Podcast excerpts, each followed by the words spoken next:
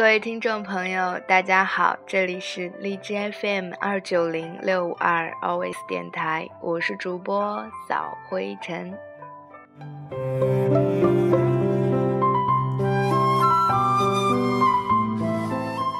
本期节目要跟大家分享的文章题目是：愿你成为一个有趣的人。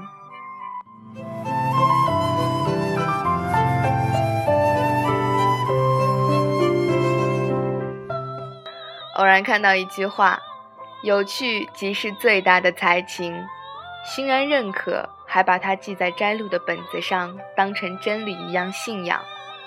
是的，有趣盖过其他一切才情。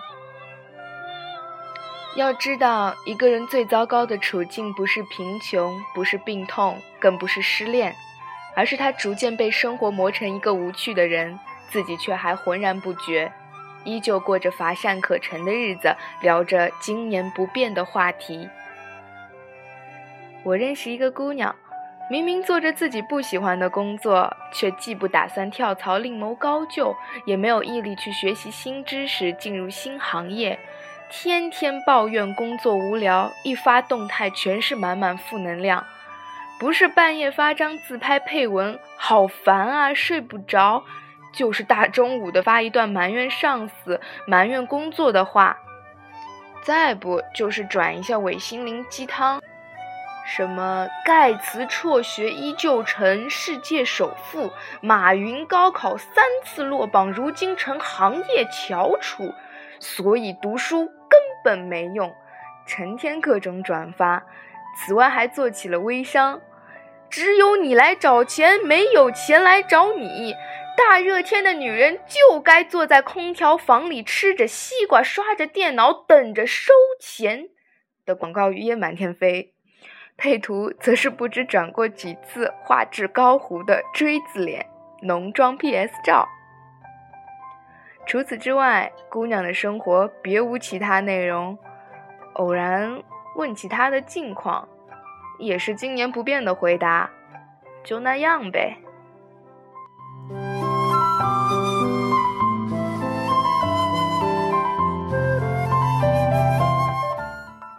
他的生活已经越来越贫乏，贫乏到不再因为天气晴好而心情愉悦，也不再因为收获了一次意外的惊喜而由衷感动。二十岁的年纪，竟活出了八十岁的沧桑感。懒得去旅行，不想去运动，从来不努力，却抱怨生活，抱怨周遭一切的不公。总之啊，姑娘韶华正盛。面容姣好，却是一个无趣的人。而我恰好认识另外一个姑娘，温暖的就像一颗小太阳，让人不自觉的想要靠近。姑娘爱笑心宽，开心起来整个人都神采飞扬，很容易的便感染身边的人，一起分享她的喜悦。更难得的是，姑娘从不怨天尤人。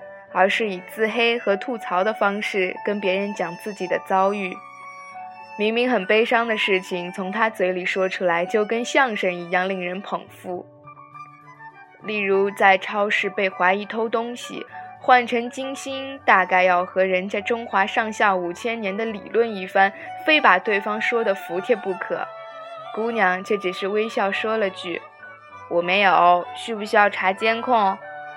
回家后发了条朋友圈，随意的喝着瓶雪碧就晃进了一家超市，付账的时候果然被质问雪碧怎么不付款，后面还附了一个笑脸，把窘迫的处境轻描淡写，却让人不得不佩服姑娘的高情商。是的，姑娘总有本事把生活的不愉快调剂成小舞曲。幽默乐观的性格到哪儿都招人喜欢，而翻看他的朋友圈和空间，感受到的也是满满的正能量。旅游途中遇到的热情大妈，回老家和爷爷一起锄地种瓜，和三岁小侄女一起卖萌自拍，去图书馆借书遇到一个清秀的男生，温柔地说二十五号还书。阳台无人照看的花儿，某天清晨热烈绽放。男生评论了自己的朋友圈，开心到飞起的心情。公交车上遇到一个小孩枕着自己的手臂，不忍心抽开手的温柔友善。姑娘长得一般，却活得格外漂亮。有趣如她，得到了身边很多人的赞赏，就连幸运女神也似乎格外眷顾她。在她身上总能发生美好的事情。姑娘的生活明媚如诗，让人不由得想要分享她的喜悦。这两个姑娘一对比，大概很多人都更喜欢和后者接触。因因为后者明显更加幽默有趣，对待生活常怀一颗好奇之心，擅长去发掘有趣，乐于去展现美好。这样的人像阳光一样，照亮自己，也温暖他人，怎么能不招人喜欢呢？没错，我喜欢这个姑娘，因为她活出了我所喜欢的生活态度。只要爱与阳光俱在，就该怀揣希望，期待美好。在每一个睁眼醒来的清晨，在每一个你所能掌控的现在，同是人间烟火，他行你也行。当你学会去喜欢自己所处的地方，不管它是繁华如梦还是荒凉如坟；当你乐于去发现生活中各种细小的动人之处，不管是角落里蜷缩着睡懒觉的小猫，还是晾在阳台各种颜色的袜子；当你习惯。用微笑去面对一切棘手的难题，在忙乱中依旧可以认真的给门前的花草浇浇水，趁着天晴晒晒背。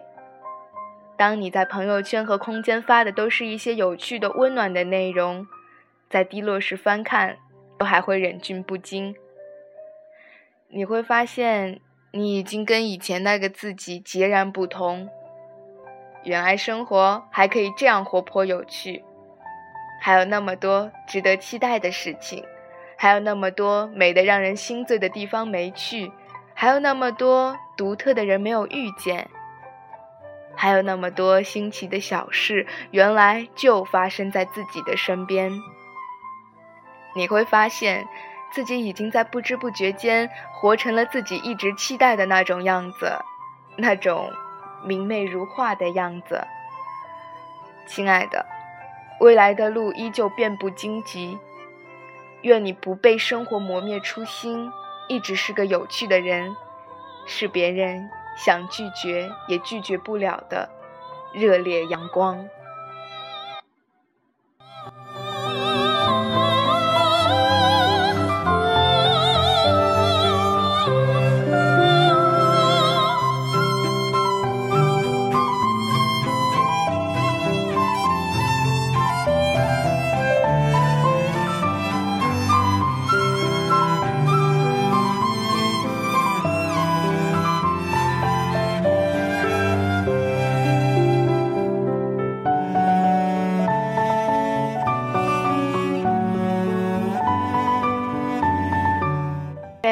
二九零六五二，陪着我的他。